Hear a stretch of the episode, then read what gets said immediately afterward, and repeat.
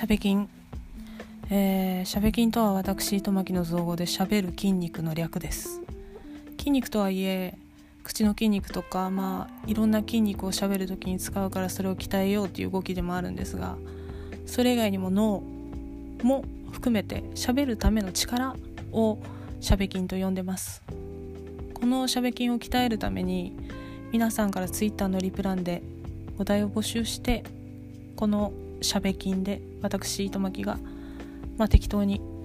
そのお題に合わせて喋るというものです。一般的に話すっていう作業とちょっと違うのは何も用意せず思いつきで喋るっていう点ですね。なのでまあ実体験をもとにしていますが記憶なんてあんまり当てになるもんじゃありません。この間と言ってること違うぞとかあるかもしれません。その辺はご了承ください。できれば楽しい話を提供したいと思っています。楽しいというか何というか面白みみたいなもの。さて、えー、今回なんですけれどもあのしゃべきももうすぐ20を迎えるんですよ。で他に私しゃべる糸巻きとして対談であったりとかこれも昨日第4回を配信してラジオトークのあの宗教史も、えー、第5回まで配信してで新しくしゃべる糸巻き生絞りっていうのも始めましてでまだその編集していないそのしゃべりとっていうのが3件あるんですけどこの辺もその合わせますとたくさんの方にご協力いただいてだいぶ糸巻き喋らせていただいてます。だいぶ変化っていうのは自分でも実感して現れてきてありがたいことだなと思っておる次第です。そんなわけでですねそろそろ自分でお題を出してというのをまた少しやってみようかなと思ってます。そんなわけで今回はですね、えー、通常ですといつもお題をいただいた方の紹介と、えー、お題を言ってお話スタートとなるんですが今回私なので、自己紹介になっちゃうっていう話ですよね。あの聞いていただいてる方はもうほぼほぼまあでも新しく来た方はちょっと分かんないかもしれないけど新しく来た方に関してはあれですよねしゃべきんしゃべってる人っていう理解で全然 OK ですよねこれね、えー、そんな感じの人のお題です。実はまだお題考えてないって 感じなんですけどうん。そうな。やっぱりなんかもうそろそろ20回ということもあって喋るっていうことに対する関連するお題がいいですよね。これでいこう、えー、今回のお題は言葉です。さて組み立てないとですよね。今回チリンチリンないですよ。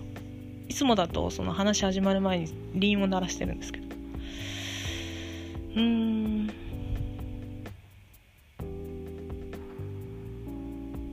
やりましょう。うん。えー、っとね。ちなみに皆さんにとって言葉ってどんなものだと思います？なんか万能感みたいな感じありません？なんか言葉って何でも伝えられるすごい便利で万能なものみたいな。そんな感覚ってありません？私の場合は小さい頃幼少期から言葉は万能ではないっていう考え方になっちゃった人なんですよね。人格形成っていうところですよね多分ね。えっ、ー、とねまず環境として両親っていうのがあって以前読書の時かなうちの母のことまあ、お題が読書の時っていう何回か分かんないけどその時にうちの母のことを話したかと思うんですが母はね文字が書けないしあのいや本当に、えー、文字が書けないというか書けるけど「は」とか「わ」が分かんないレベルの。字綺麗なんだけど「は」とか「わ」が書けないレベルの「お」と「うお」とかが分かんないレベルの、えー、学のないタイプの人で。あのこう組み立てて話をすることが、まあ、苦手だったんですよね。ずっとコンプレックスとしてあったんですけど彼女には。父親はしっかりと、まあ、無駄にしっかりとしゃべるタイプの人ですね。結婚式の司会とか頼まれるわスピーチ頼まれるわっていうタイプだったので全く真逆の両親でした。で母親っていう存在が私に結構大きい影響を与えてるんですけどあのなんというか物心ついた時には私母親より達者にしゃべる方だったんですよ。あのでもおしゃべりではないんですよね。その理路整然とものを話す子供だったようです。でだからこそまああの母親の言葉に対する不安とかはすごい小さい頃からあったんですが、まあ、そういう環境だったってこと。でもう一つ自分の言葉っていうものの理解に対して大きい影響を与えたのは母方の祖父おじいちゃんだったんですよね。あのまあその母の人生の話をするとあれなんですけどまあ母は両親に結構嫌われたというかあの他がひいきされてたみたいところがあってあのあんまり愛されてない子供時代だったんですね。だから何というかすごいバカにされたっていうのもあります。でだからこそその勉強するタイミングを失ってたっていうのもそこに原因があると私は見てるんですけど、まあ、明らかにそうなんですけど。それでも母っていうのはちょっと立派だったのは自分の母親ながら立派だったのは両親のことをすごい愛してて兄弟のこともすごい愛してて。一方通行でもうちゃんとに愛し続けられる人だったんですよ。これはなんか見ててやっぱりすごいなって未だに思うんですけど。すごかったなかもう過去形だから。思うんですけどそういう母だったんですね。そのもう一つって言った点っていうのはその祖父のことなんですけど、えー、幼少期の母っていうのはまあど貧乏でした、えー、この祖父っていうのが大酒飲みで普段はすごい真面目なんですけどタクシーの運転手で真面目に仕事してるんですけど休みの日はもう酒ばっか飲んでてそのせいで貧乏でそのせいでなんかちっちゃいじいちゃんでそんなにこう暴力を振るうっていうことはなかったんですけど暴れるってことはよくあった人ですごく母は苦労したみたいです。でその上可愛がられてないっていう。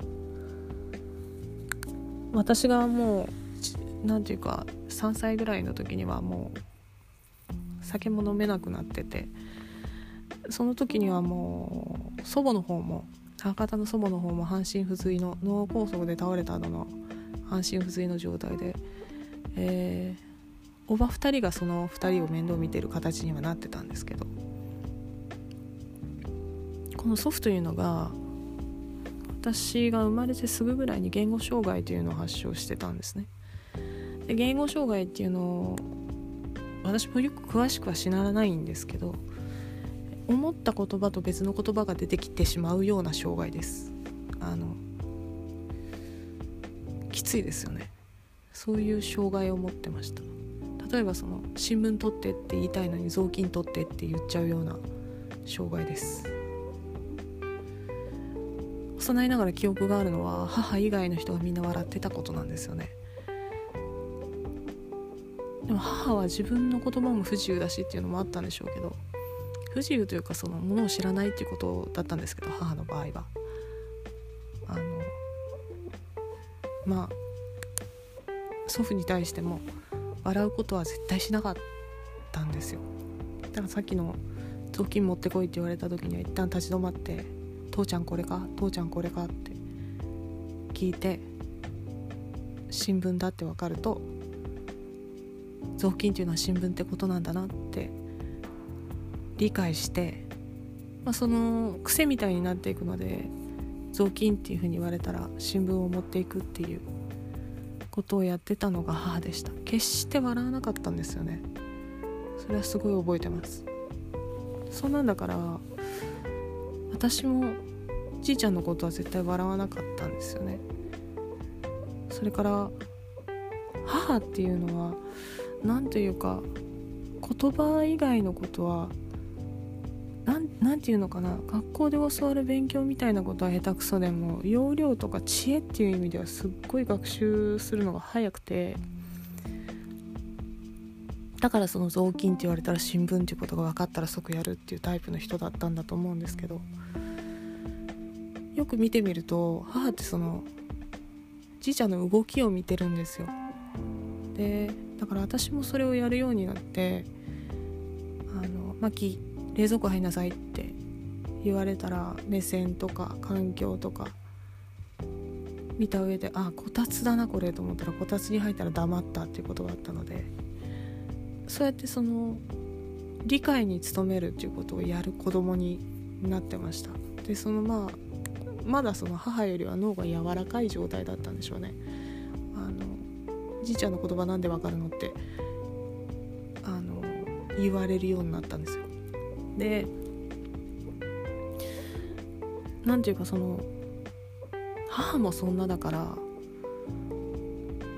それでじいちゃんは極度にそれだから言葉の向こう側にある何かっていうものをいつも考えてなきゃいけなかったというより考えたかったんでしょうね。褒められるっていうのがあったから。だから早くに言葉の限界っていうものを見るように育ったんだと思いますあの愛情とかそういうものをこうまやかしみたいなもんなんだけどあのその向こう側っていうのを捉えないと会話ができないっていうことは幼いながらあの知ってたところはあるんですよね。母の場合はその言葉は下手くそですけど愛情表現とか感情面のその表し方っていうのは全く癖がないというかあのむしろその天田塾のことを言ってるけれども表情とかその辺っていうのはもう人よりも分かりやすい人だったんであのそこの方が信用足りうるって自分で思ってた。ところがあったんですよね。それも限界はありますけど。あのだからその別のものとして考えるっていう癖はその時についたような気しますね。声の高低差とかジェスチャーであったりとかあの目線であったりとか環境であったりとかタイミングであったりとかそういうことから、えー、人の言葉っていうものをその情報の一つとして捉えるっていう癖は無駄についたんだろうなって思います。で結局感情面を読み取るとかあのそういうことに敏感になりすぎたからえー、小さい頃はそれでちょっと苦労した時もあったんですけどあのその辺に対するその言葉に対する信用みたいなものは人よりもちょっと薄かったような気しますね。でだからこそその言葉で分かってもらえるように説明しなきゃいけないっていう母に対してもそうですけど、えーできるだけ言葉を尽くさなきゃいけないっていうのも逆にあの何て言うんだろうなやらなきゃみたいなところがあったんですよ。だから差ですよね。その受け取る情報に関しては言葉以外を信用しつつも自分自身はできるだけ言葉を尽くさなきゃいけないっていうすごい真逆の発想で頭っていうのは進んでいくようになるもんだなと思うんですけど。であの未だにそうなんですけど言葉が発せられない人とか裏腹に言葉を発してしまう人っていうことに対する自分のそのできることやれることをやらなきゃっていうプレッシャーっていうのはいつもすごくて。で多分その喋るっていうことに関してもその言葉っていうものは信用足りうる100%信用足りうるものではないから私は喋るでいくっていうことにしてるような気がそのするんですよね。であの私自身が誤解することもあるんですけど間違えることはあるからでもなんかさっきそう言ったじゃんっていう言葉ってあるじゃないですかとなんかそこに対してそれはさっきだからっていう人ってあんまりないんですよね。あのさっき言ったじゃんっていう言葉ってだってさっきだからって言い返していい言葉だと私思うんですけどちょっと流行らせたいんですけどそんくらいなんか言葉喋るっていうことは特にそうですけど、えー、さっきっていう時間差だってその時の真実に過ぎないみたいな言葉って結構あるんですよ。嘘でも何でもなくでその辺っていうのをずっと真実にさせようとするからあの何て言うか何て言うのかな無駄なその勘繰り合いみたいなのが出てくるのかなって最近思うんですよね。なんかその結局感情の方をこちらが読み取ったとしてあこの人こう言いたいんだなって読み取ったとして読み取ってからそれを言葉にしてこう思ったんでしょうっていうのは全然意味がなくて感情を読み取った上で相手がこう来るからこそこの言葉を吐いたらどうかとかそういうことを私はよく考えるんですけどそれですら時間がコンマ1秒でも遅れると刺さらなくなるとかそういうことをよく考えるんですよ。でそれ自体が1対1だったら相手に伝わるとしても34となるとあの刺さる刺さらないも何言ってんだってことになりかねないっていうあのなんか伝わりづらいですけどそういうことがたまにあるんですね。結局その私の言葉も信用足りうるものじゃないなって思うんですよ。その場の空気とかそういったものさっき言ったじゃんっていうことってそういうことだと思うんですけどその上辺っていう言葉があるあれじゃないですか。そのそもそも言葉って上辺ですよって思ってて。あのただその人格形成のせいでそういう風になってるんですけどその辺っていうのが結局自分の言葉っていう言葉っていう言葉自体を、えー、意味づけてるなっていうすごいなんか分かりづらい表現なんですけどあるなって思います。あのー、先日あのピトパで、えー、ジャンカーのスーさんっていう名前で活動している前田進さんと話をした時に言葉のラリーは続いても心の中が